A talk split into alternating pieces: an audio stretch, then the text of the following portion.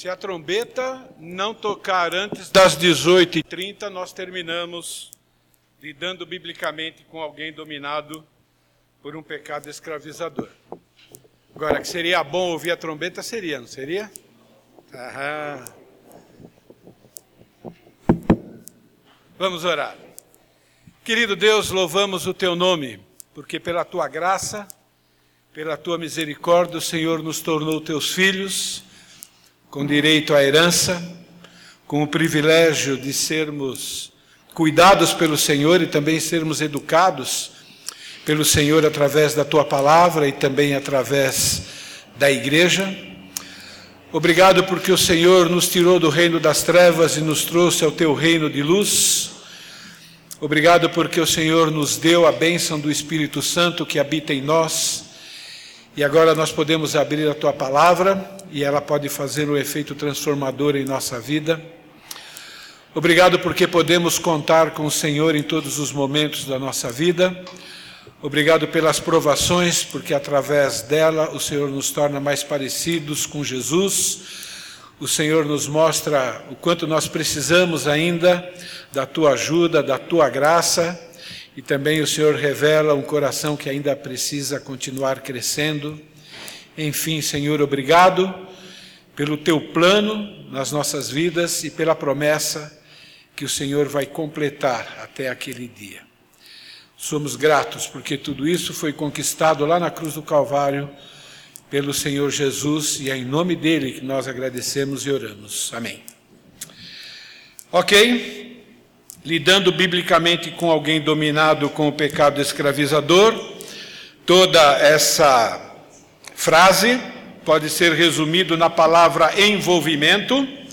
Então, Deus quer que nós nos envolvemos na vida uns dos outros, inclusive naquela parte mais difícil, que quando nós observamos que o nosso querido irmão ou irmã não está andando de acordo com o plano de Deus. Nós definimos uma das definições de envolvimento bíblico no que se refere em ajudar alguém que está no pecado escravizador é ensinar a palavra de Deus uns aos outros, acompanhando sua aplicação na vida e corrigindo com amor e humildade. Isso é, sempre, sempre, sempre, com gentileza, paciência, constância, insistência, reconhecendo que é tão ou mais pecador do que aquela pessoa que você está ajudando.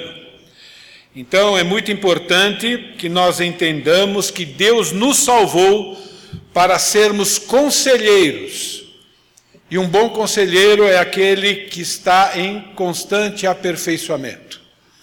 Até o conselheiro, entre aspas, o até, é pecador e também precisa da palavra de Deus e também precisa ser é, ajudado é, então, essa, esse conteúdo, né, esse ensino de lidando biblicamente com alguém dominado por um pecado escravizador, nos ensina como é que nós nos envolvemos na vida uns dos outros. Então, na semana passada, de maneira bem resumida, nós vimos que pecados escravizadores na vida de outras pessoas fornecem uma oportunidade para que você examine biblicamente a si mesmo. Às vezes nós não temos essa visão. É, é, Deus nos colocou num corpo na qual todas as pessoas são imperfeitas, para que a gente observe a imperfeição do outro como uma oportunidade para que possamos estar sempre nos examinando. Então, é uma bênção, cuidado agora com o que eu estou dizendo, não é? Mas se todas as coisas cooperam para o bem, como Romanos garante, então até um irmão, quando cai em pecado e viver numa comunidade que vai cometer falhas, tem o lado positivo, porque é uma oportunidade, ao ver o irmão pecar, que a gente possa se enxergar a si mesmo como nós realmente somos. E vamos descobrir que, como Paulo disse, ele era o principal dos pecadores, Alguém disse, ele já tomou esse título para si, então vamos dizer que eu sou o segundo principal, porque o primeiro ele já disse que é ele, não vou roubar isso dele, não é? Então, Pense nisso. Quando você vê alguém pecando, a nossa tendência, por causa da velha natureza, é nos achar melhor que aquela pessoa, estar pronta para apontar o dedo como, né, apontar o pecado fosse algo importante. O importante não é esse, o importante é que naquele momento você precisa lembrar quem você é e quem você está sendo na presença de Deus. Quando você verificar isso, você vai descobrir que não há diferença entre você e aquela pessoa. Talvez pecou numa área diferente que a sua, e talvez Deus te lembre através do Espírito Santo aquele princípio do amor, aquilo que você quer que as pessoas façam com você, então você faça para as outras pessoas. Então, agora você está com o coração mais em ordem para ser uma bênção na vida dessa pessoa. Crentes e descrentes precisam conhecer os efeitos dos seus pecados escravizadores. É muito importante que nós, de novo, entendamos que quando a gente vê alguém andando de maneira diferente daquilo que Deus quer. Isso é, quando nós vemos alguém em pecado, a ação mais amorosa que nós podemos ter é, em amor, nos achegar ao lado daquela pessoa para ajudá-la a superar aquele pecado na sua vida. Esse é o maior ato de amor, fazer de conta que não viu Amar mais a si mesmo do que aquela pessoa a ponto de você não querer se envolver porque vai dar muito trabalho, porque vai ser mal interpretado, isso é egoísmo. Então, a pessoa dominada pelo pecado escravizador, ela não consegue perceber o efeito devastador do pecado, por quê? porque ela está concentrada nos seus desejos egocêntricos, ela está presa num engano espiritual, se achando mais do que realmente é, e ela não tem capacidade para discernir entre o bem e o mal, porque o pecado provocou isso nela. Nós começamos a tratar o item 3. Quando lidar com uma pessoa escravizada pelo pecado, você deve usar todos os recursos bíblicos todos os recursos bíblicos. Os não bíblicos deixa de lado. Nós temos recursos suficientes na Bíblia e eficazes. Então, todos os recursos bíblicos e guardar a nós mesmos. Permanecer fiel às Escrituras em todos os aspectos. Você não é responsável em mudar uma pessoa dominada pelo pecado, isso é extremamente importante. Nós não temos como rachar a mente de uma a cabeça de uma pessoa no meio, enfiar a verdade lá, colar com super bonder e achar que isso vai resolver. Não adianta ficar falando o tempo todo se a pessoa não quer ouvir. Enquanto a pessoa está querendo ouvir, você vai tratar com ela. Mas você precisa entender, e eu preciso entender, que nós somos meros instrumentos. Somente Deus tem poder de mudar pensamentos, palavras e ações. Hoje estamos no item B. Embora você deva suportar as debilidades dos fracos e agradar aos outros para edificá-los, você não deve encobertar erros ou as responsabilidades daqueles que estão escravizados pelo pecado. Provérbios 26, 5: Responda ao insensato como a sua insensatez merece. Do contrário, ele pensará que é mesmo um sábio. Lembrando, muitas vezes nós lemos provérbios, e provérbio é um provérbio, não é?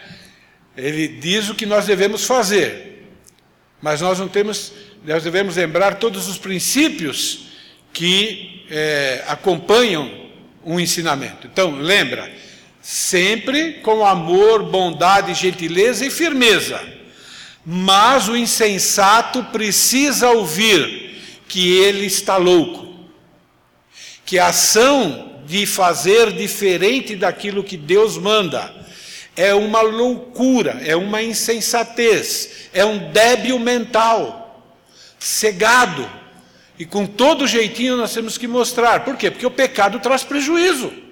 E ele não percebe, ele acha que vai se dar bem.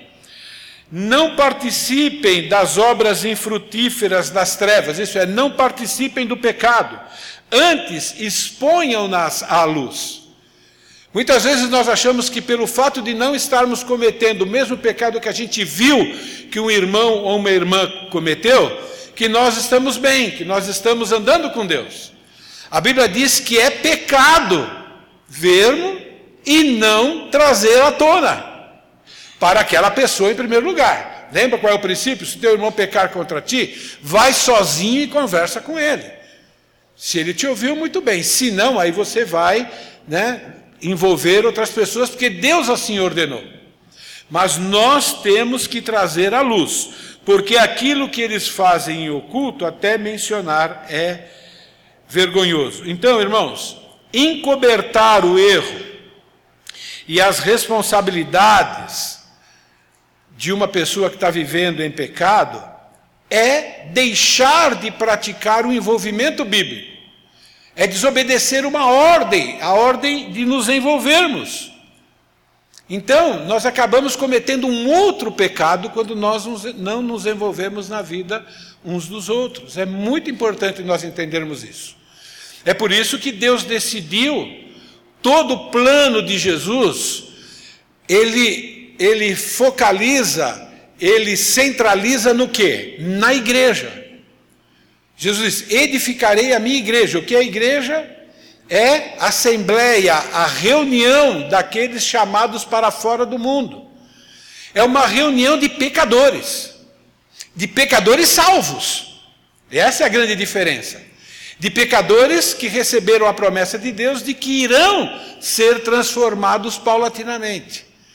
E Deus escolheu esse plano para que a gente possa se envolver um na vida do outro. Quando uma outra pessoa peca, nós estamos sendo lembrados que nós somos igualmente pecadores. É só fazer uma autoavaliação. E agora nós vamos trabalhar um na vida dos outros. Então, lembrando, temos que fazer isso com amor, com humildade. Preste atenção nessa nota.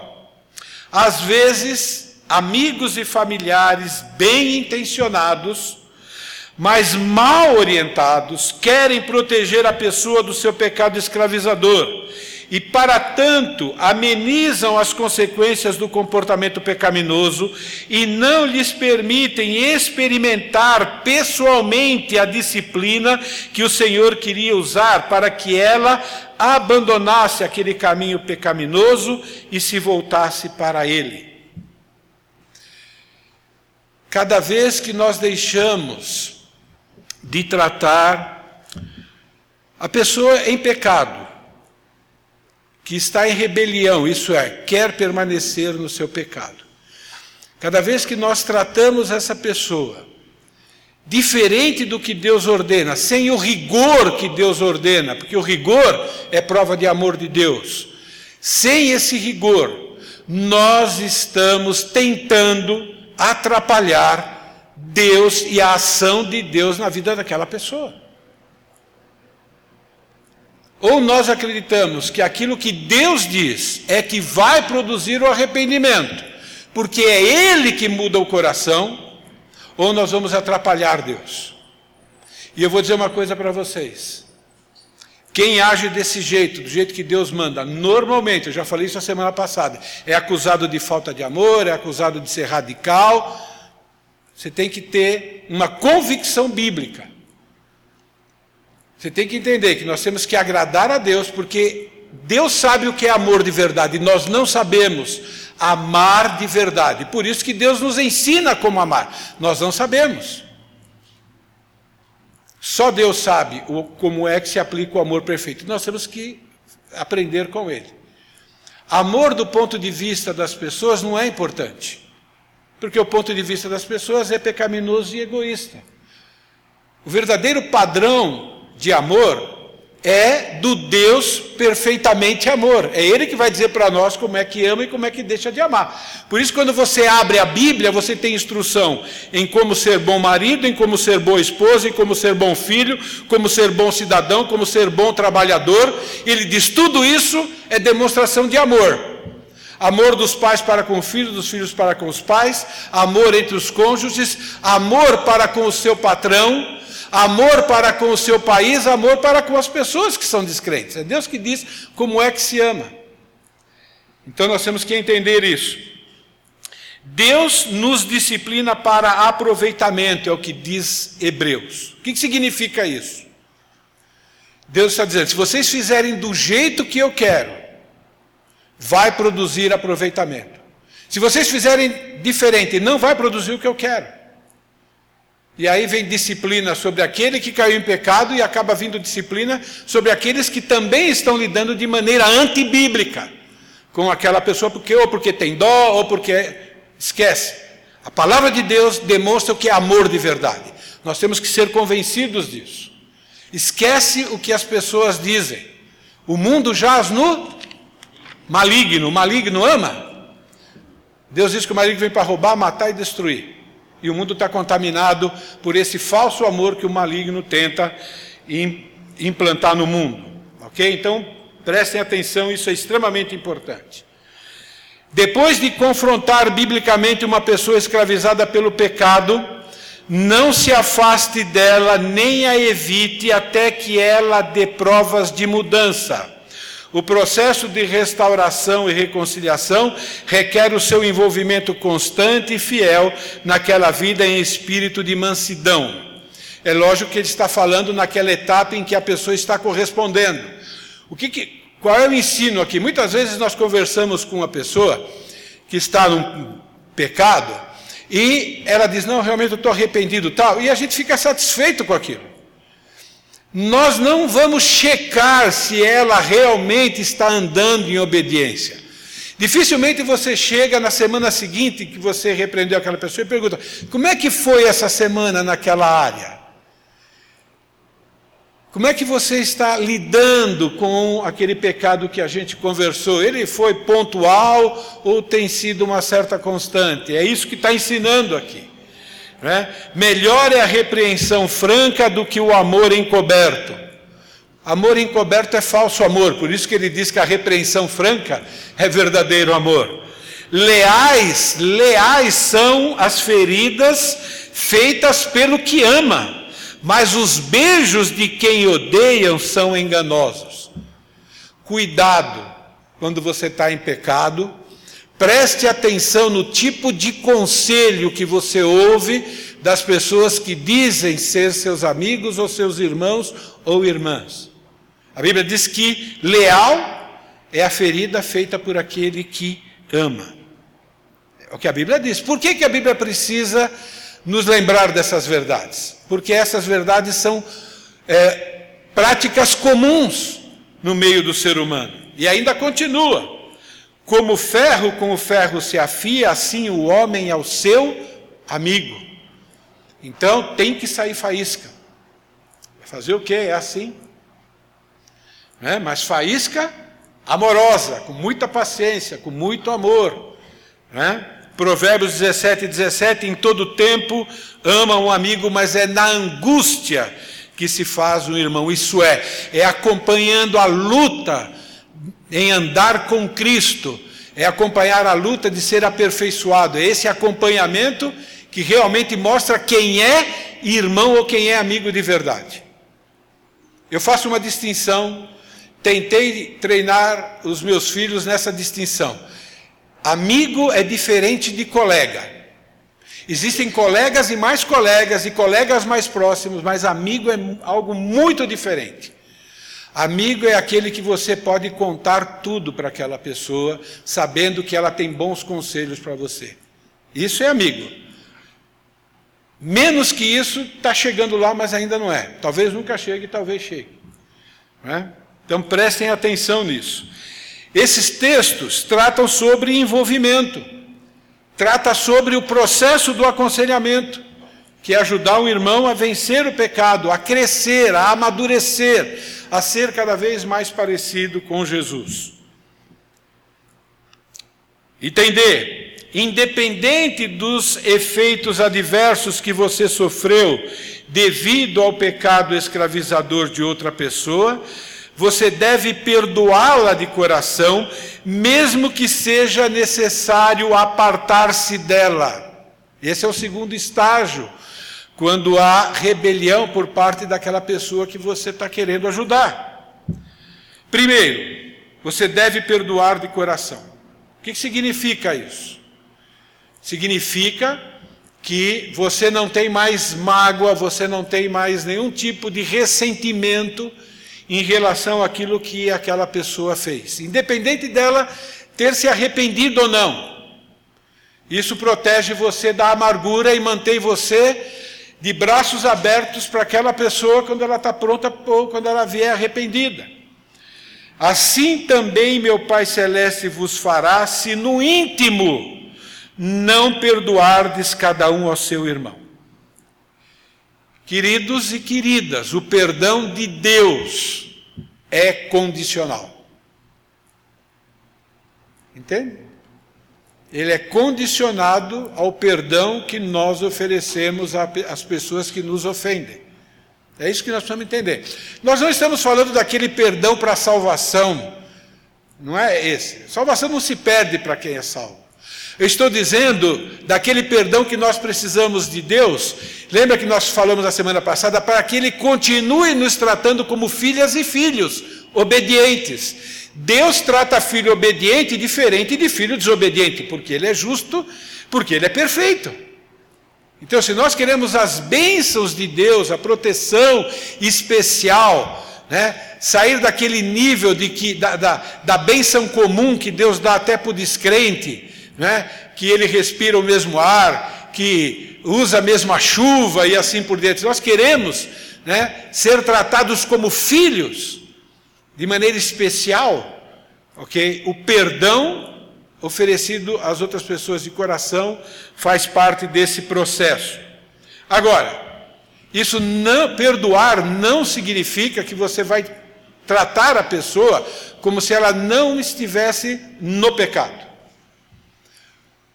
Pessoas que pediram perdão e estão no processo de reconciliação, eles têm que ser tratados como se não cometeram pecado contra você. Por quê? Porque foram perdoados, só está ajudando a pessoa a crescer. Pessoas que não reconheceram o seu pecado, eles devem ser tratados como pessoas que estão em rebelião contra Deus, mas está tudo bem entre você e ela. Isso é, você perdoou no coração. Segundo a Tessalonicenses, nós vos ordenamos. O que significa isso? Não é opção. Paulo está dando uma ordem. É um mandamento. Como qualquer outro da Bíblia. Como não matarás. Como não adulterarás. Entendem? Como não darás falso testemunho. Nós vos ordenamos em nome do Senhor Jesus que vos aparteis de todo irmão. Não é para escolher esse sim, aquele não de todo irmão que ande desordenadamente, não segundo a tradição. No lugar de tradição você pode colocar doutrina, não segundo a doutrina que de nós recebestes. Então, não seguir essa instrução à risca é desobediência. É o mesmo pecado que aquele irmão ou irmã que você viu e que está em rebelião, você está cometendo o mesmo pecado que aquela pessoa, só que numa área diferente. Mas é o mesmo pecado. Então, nós desobedecemos quando nós não concordamos com Deus. Nós não concordamos com Deus significa que nós estamos nos considerando mais sábios e mais poderosos do que Deus. Porque Deus está dizendo o seguinte: o meu plano é esse, né? o plano do Criador. Você tem que se apartar daquele irmão que está em rebeldia. Porque é desse jeito que ele vai entender o pecado dele, é desse jeito que ele pode chegar ao arrependimento. Se você não concorda com isso, Deus, é o seguinte, ó, nessa área aqui, ó, eu sou mais que o Senhor. Já pensou que coisa doida? É que a gente não pensa assim. Mas a Bíblia diz que é exatamente assim. Conclusão: você está destronando Deus como Senhor da sua vida, e agora você está sentando no trono de Deus. É, fez o que Adão e Eva fizeram. O dia que vocês comerem do fruto, o serpente falou: serão como Deus. Ele acreditou e se lascou. E a gente parece que a gente não acredita, né? A gente faz a mesma coisa às vezes sem perceber, né? Gente, ou nós acreditamos que Deus é bom, que Deus é perfeito, que Deus é amor, justo e santo, ou não. E sabe como a gente demonstra que a gente acredita? Fazendo ao pé da letra o que Deus nos ordena. É assim. Tudo que Deus ordena é para o bem de todos os envolvidos. Porque o pecado contamina que nem lepra. Entende? A gente, se a gente não se afastar, a gente vai achar que aquele pecado não é tão pecado assim, daqui a pouco é tudo normal, e é o que tem acontecido é, com essa geração, é, essa geração de, de cristianismo que nós estamos vivendo. Item E, você não deve fofocar, e aqui, gente, é muito importante. Você não deve fofocar a respeito de alguém escravizado pelo pecado, mas deve buscar aconselhamento bíblico, se necessário, para determinar como se deve lidar com aquela pessoa. Procure aconselhamento bíblico somente com pessoas maduras o suficiente para lidar com o problema de modo bíblico. Por que, que nós temos esse item? A gente acaba contando o pecado dos outros com a desculpa de estarmos tentando ajudar. Até com desculpa, vamos, ó, eu quero que, vamos orar por aquele irmão, mas o que, que aconteceu? Aí você chega e vomita, a pessoa nem está sabendo que você está pedindo oração, aí você vomita tudo aquilo, você acabou de fazer uma baita de uma fofoca. Entende? Então nós precisamos tomar cuidado com isso. É muito fácil cair nesse pecado, eu já caí nesse pecado com irmãos dessa e irmãs dessa igreja. É triste. Sem perceber. Mas e daí que eu não percebi? Entende? Precisamos tomar cuidado com isso. Não espalhem calúnias entre o, meu, o seu povo, nem se levantem contra a vida do seu próximo, eu sou o Senhor. Provérbios diz: aquele que cobre uma ofensa promove amor, mas quem a lança em rosto separa bons amigos. Então está dizendo aqui, ó, cuidado com os comentários. Se você não, você viu alguém cometendo um pecado, você não sabe como lidar, eu entendo, você não é obrigado a saber. Você vai ter que se envolver. Bom, um jeito de se envolver é busque pessoas que você sabe que vão te ajudar. Por exemplo, se você procurar a mim ou o Maurício, sabe o que vai acontecer? Nós vamos dizer para você o que você tem que fazer. Nós não vamos no seu lugar, não. Porque é o que a Bíblia manda. Você vai, a gente vai dar instrução, você, vai, ah, você vai lá e tal, depois você volta para nós e conta como é que foi, para a gente continuar ajudando porque é assim que se faz. E assim deve ser. Então escolha bem as pessoas, porque senão é fofoca. E a fofoca, ela, ela acontece de muitas maneiras. Dá uma olhada nessa nota. Para saber se estamos ou não com uma fofoca, a questão não é determinarmos se a informação é verdadeira ou falsa.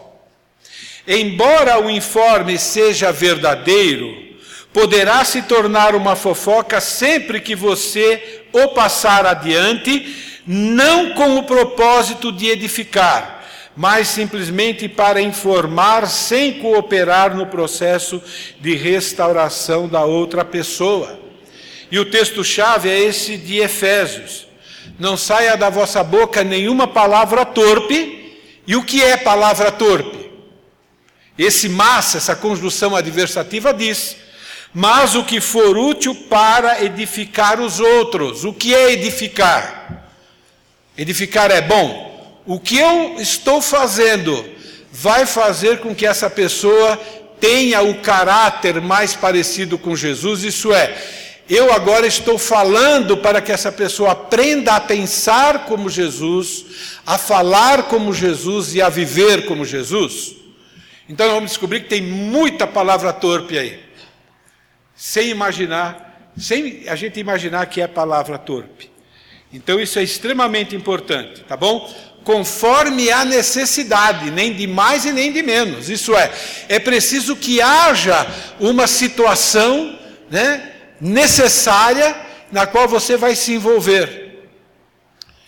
Então, novamente, é normal um cristão não saber como agir ao ver um irmão em pecado. Isso é normal.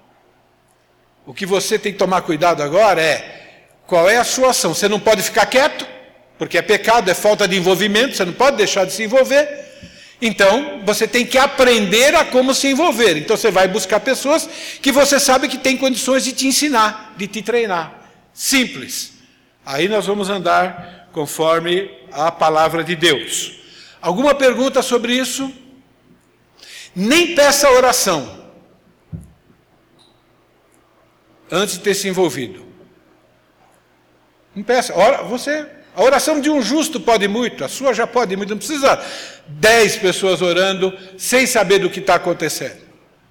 Nem pede oração, vai direto para alguém que possa ajudar você a se envolver ou você se envolva diretamente.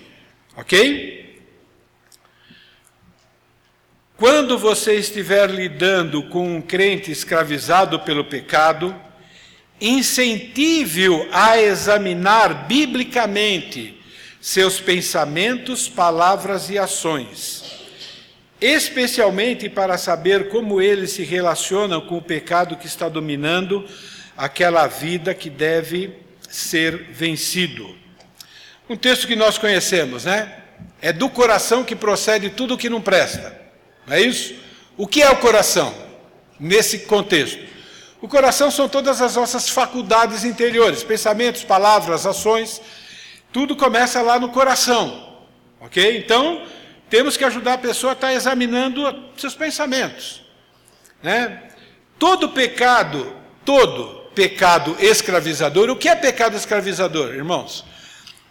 Podemos ter dois, duas definições, e aí precisamos ter equilíbrio. Lembra? Pecado escravizador é aquele que a pessoa está cometendo já há um bom tempo, Pecado escravizador é aquele que a pessoa, quando está cometendo, o Espírito Santo lembra que ele está cometendo e ele continua. Isso são pecados escravizadores, tá bom? Todo pecado escravizador é resultado da pessoa estar acreditando numa mentira. Uma pessoa que continua no pecado, alguém vai lá, alerta, ele continua. Ele criou uma lógica pessoal, um raciocínio secular, ou mundano. Isso é, ele criou uma mentira e ele está acreditando naquela mentira. Foi o que Adão e Eva fez. É? Eles acreditaram na mentira de Satanás. É? Eles, Satanás criou uma mentira e Adão e Eva acreditaram que eles iam ser como Deus. Eles racionalizaram aquilo, né? eles acreditaram que prazer, contentamento, que eles tanto queriam, estava no plano de Satanás e não no plano de Deus. Por isso que eles seguiram o plano de Satanás. Então, eu coloquei aqui alguns exemplos, tá bom? Que tem a ver com uma luta que eu tenho que lidar o resto da minha vida, né? Graças a Deus, com muitas vitórias. Por exemplo, uma pessoa que está sendo tentada a reagir com ira. Ela está sendo tentada, ó. Está acontecendo um negócio, ok? Eu já estudei sobre ira e tudo mais, fui provocado, e naquele momento vem uma tentação assim, ó. Se dessa vez você gritar, vai funcionar. Não. Ela precisa, ou ele precisa entender o quão grave é esse pecado, e aí você grita. E a Bíblia diz: longe de vós toda gritaria, por exemplo. Né? Mas é, vem esse raciocínio lógico. Né? Então, ela acredita que naquele momento aquela decisão é melhor. E é assim que eu caio às vezes nesse pecado. Né? É uma decisão, por incrível que pareça. Né? Então essa lógica secular né, começa. Né, ah, se eu. Agora ela vai parar de falar, ou ele vai parar de falar, ou agora eu vou mostrar que eu sou mais forte, essa pessoa vai correr, vai afinar. A gente cria um raciocínio. Entende? Então eu criei agora uma lógica, tá bom? Numa mentira, e agora que veio no pensamento, que se torna em palavras ou se transforma em ação. Né? Agora, eu vou dizer uma coisa para vocês. Às vezes, o outro lado, a outra maneira de mostrar a ira é: bom, se eu der um gelo agora, a pessoa vai aprender. Agora ela vai entender que realmente pisou na bola comigo. Entende? E a gente acredita nessas mentiras. Porque a palavra de Deus diz o quê? Em amor, paciência, vai, né? Abre a palavra de Deus, mostra o pecado, né? E deixa Deus trabalhar no coração. Não vou conseguir mudar a situação, é Deus que faz, não é? Então, as mulheres fazem isso, né? Vou dar um gelo e dessa vez vai consertar a torneira. Fica, por que, você está assim, benzinho? Fica lá tal. E a torneira continua pingando lá, porque eu nem lembro da torneira, né? Aí um dia, né? Depois de. Pô, vai, ficar um, vai, vai 15 dias que eu não falo com você, você não consertou a torneira ainda. Ah, aquilo lá era por causa da torneira? Eu nem sabia que era por causa da torneira. Não lembrei. Quer dizer, a gente acredita, né? Então é muito importante que nós entendamos e procuremos descobrir quais são as mentiras que nós estamos acreditando e abandonar essas mentiras. Faz o que Deus manda, é muito melhor, tá bom? E eu vou dizer uma coisa para vocês. Quando não funciona, é porque Deus está trabalhando no teu coração e no meu. Está trabalhando paciência. Deus quer saber se a gente ama, como diz, né?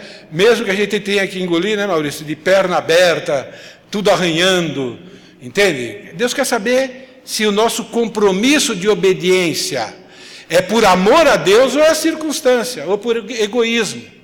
Então é muito importante que a gente entenda isso. Não é? Vou até dizer uma coisa: agir de maneira não bíblica muitas vezes produz aquilo que você quer.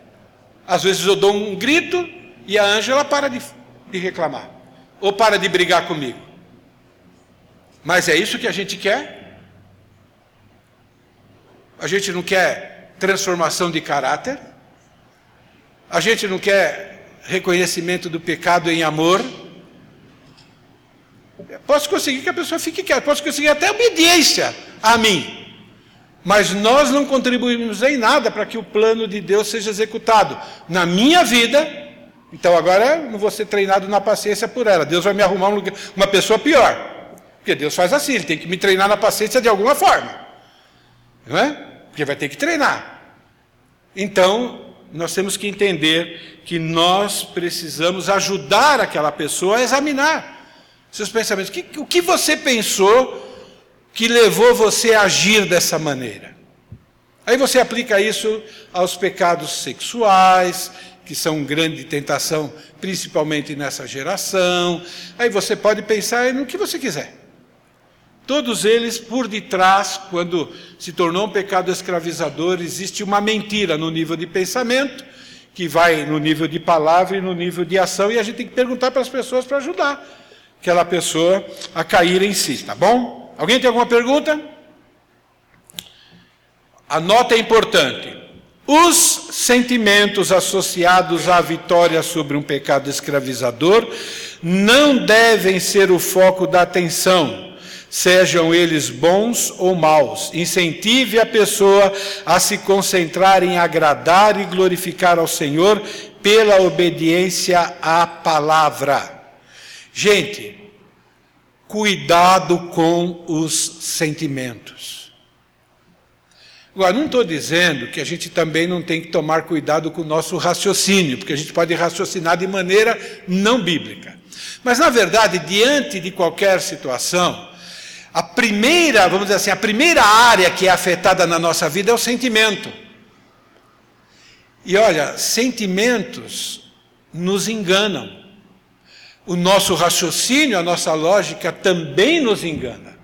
Por isso que a pergunta é: como é que eu vou agradar ao Senhor agora que eu acabei de levar uma bolacha? Agora que eu acabei de levar uma resposta atravessada? Agora que eu vi aquele irmão cometendo aquele pecado, a pergunta é: como é que eu vou agradar a Deus? A pergunta não é como é que eu vou ser feliz, a pergunta não é como é que eu vou me sentir bem, porque eu, eu, eu, bom, então Deus já foi destronado e agora o eu assumiu o trono. Entende? A pergunta é: como é que eu vou agradar a Deus?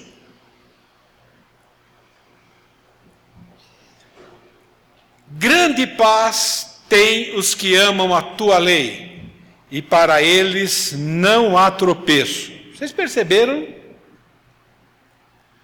Tem algumas ordens de Deus que é difícil da gente obedecer e difícil de amar, não é verdade? Nós temos que aprender, né? nós temos que nos esforçar. Mas olha esse texto, tá bom? Grande paz. Não é só paz. Fez questão de falar sobre a abundância de paz. Então, grande paz. Agora, vocês sabem o significado, vocês lembram o significado de paz no Antigo Testamento? Shalom. Engloba todas as áreas da vida. Shalom envolve saúde, porque quem tem saúde tem paz.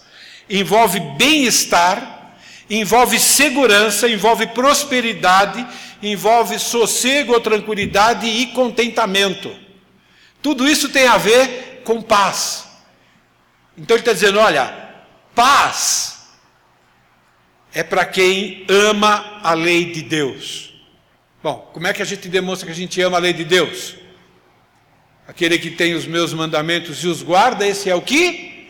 Tem até música, né? Aquele que me ama. E para eles, para esse grupo, não há tropeço. É uma questão de fé, sempre, né? De acreditar no que Deus diz. Quando estiver lidando com uma pessoa escravizada pelo pecado, ao longo do processo, seja diligente em praticar muitas coisas que é um resumo aqui. Agora, gente, deixa eu repetir para vocês novamente Gálatas 6:1. Porque é um bom resumo de como nós devemos agir, irmãos. Se alguém for surpreendido em alguma falta, isso é, você pegou alguém com a boca na botija, é o que está dizendo aqui, tá bom? Vós que sois espirituais, olha, recordação, a quem Paulo está se referindo como os espirituais aqui? Quem são? Alguém lembra? Os salvos. Espirituais não é uma categoria entre os salvos. Espirituais são todos os salvos.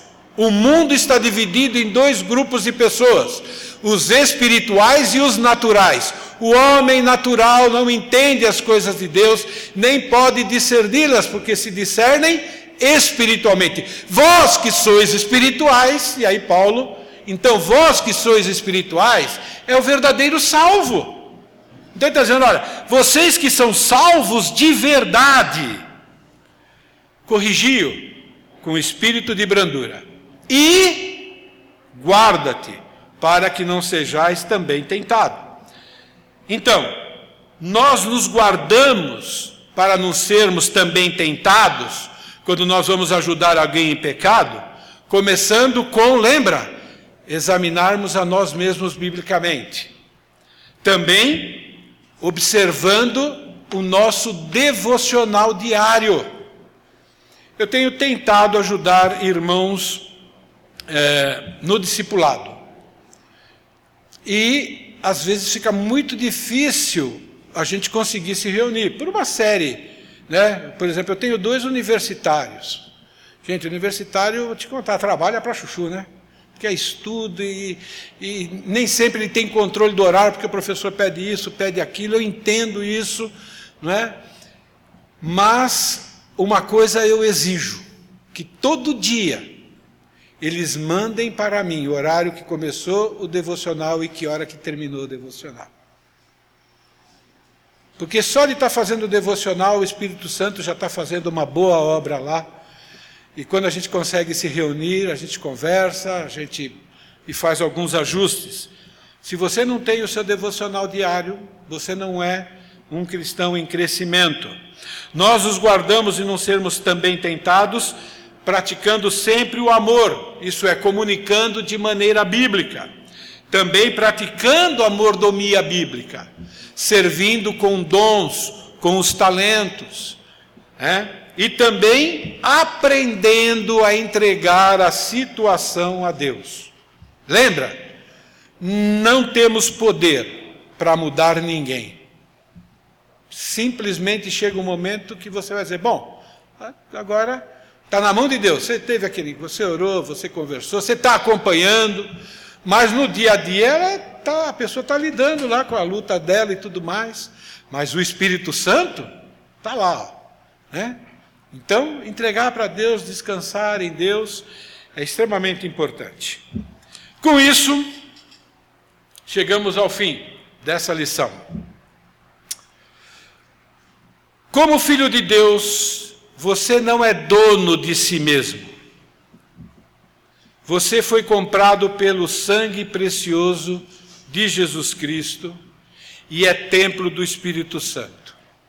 Consequentemente, você deve agradar e glorificar ao Senhor em todos os aspectos do seu agir, isso é, pensamentos, palavras e ações. Às vezes nós nos esquecemos que fomos comprados. A gente ainda às vezes vive como se a gente fosse dono do nosso nariz. Nós às vezes nos acostumamos com aquela palavrinha se referindo a Jesus como Senhor.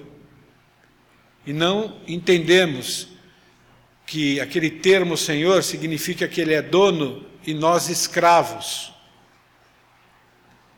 E não tem coisa melhor do que ser escravo de um dono amoroso. que a única preocupação desse dono amoroso é cuidar bem de nós. E é por isso que às vezes nós tomamos decisões propositadas diferente do que a Bíblia manda. E a gente esquece quando a gente faz isso, destronamos Jesus do seu senhorio e nós nos tornamos senhores de nós mesmos. Acaso não sabeis que o corpo de vocês é santuário do Espírito Santo que habita em vocês? Que lhes foi dado por Deus e que vocês não são de si mesmos?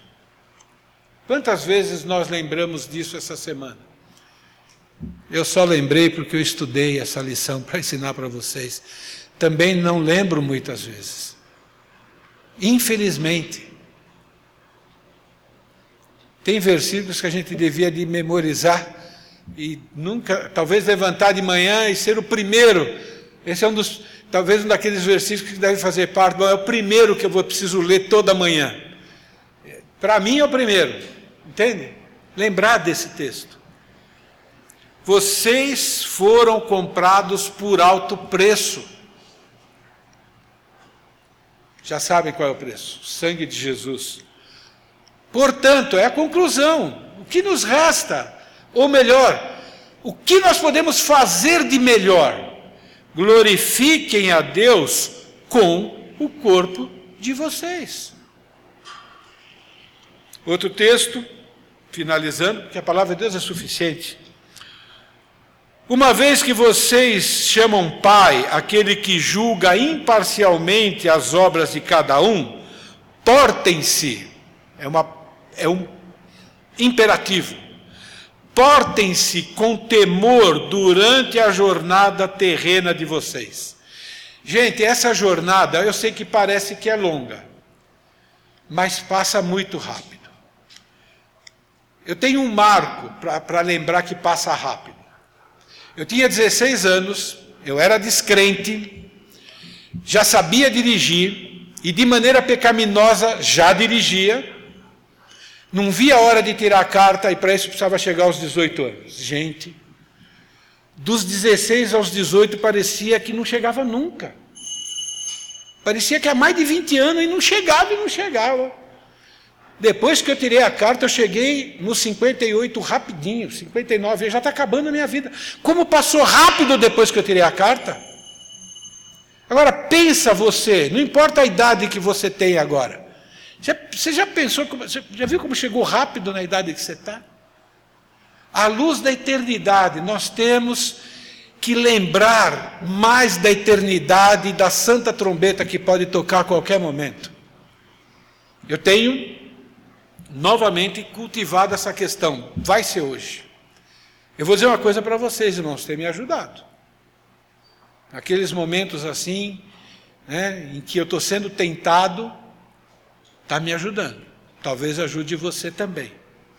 Portem-se com temor durante a jornada terrena de vocês, pois vocês sabem que foi por que não foi por meio de coisas corruptíveis, como prata e ouro que vocês foram redimidos da sua maneira vazia de viver, que lhes foi transmitida por seus antepassados, mas pelo precioso sangue de Cristo, como de um cordeiro sem mancha e sem defeito. Na próxima semana nós vamos começar a terminar. Então nós vamos terminar, esse mês nós vamos terminar o autoconfrontação. A última lição é um resumo muito joia, né? Que vai falar sobre como nós devemos viver aqui neste mundo. O título da lição é o padrão de Deus para a nossa vida. Então, na verdade, nós vamos entender tudo que nós já ensinamos lá para trás como se fosse uma conclusão. É uma lição fantástica. Tem algumas coisas que nós conhecemos, mas vale a pena nós revermos. Eu acho que, eu acho não. Eu tenho que terminar no fim de setembro, então vai terminar. Não vai dar para cobrir ponto por ponto, mas eu pretendo fazer isso em duas lições e assim nós encerramos. Venham preparados, quem não tem o autoconfrontação pode ficar tranquilo que eu vou preparar uma cópia para você poder acompanhar e também estudar em casa, tá bom assim? Vamos orar? Querido Deus, nós sabemos que o Senhor nos ama. A tua palavra declara isso e nós experimentamos a cada dia ah, o teu cuidado, Pai querido. É, muitas vezes nós nos deixamos enganar pelos nossos sentimentos, pelos nossos desejos. E a minha oração, ó Pai querido, é que o Senhor faça de mim e de cada membro dessa igreja, de cada pessoa que está frequentando e nos conhecendo, é, faz que, com que nós tenhamos um coração, ó Pai querido, de carne mesmo, um coração é, entregue e rendido ao Senhor, na qual o Senhor pode trabalhar com facilidade. É, queremos ser massa de pão, não queremos ser duros, ó Pai querido, como ferros. E pedimos que o Teu Santo Espírito nos ajude a sermos pessoas sensíveis aos Teus ensinos, pessoas que temem ao Senhor, que amam o Senhor de todo o coração, ó Pai. Ajuda-nos a nos envolvermos na vida uns dos outros como a tua palavra diz. Ajuda-nos a cada vez mais nos amarmos menos e amarmos mais o Senhor e aos nossos irmãos e até aos descrentes. É a nossa oração em nome de Jesus. Amém. Intervalo.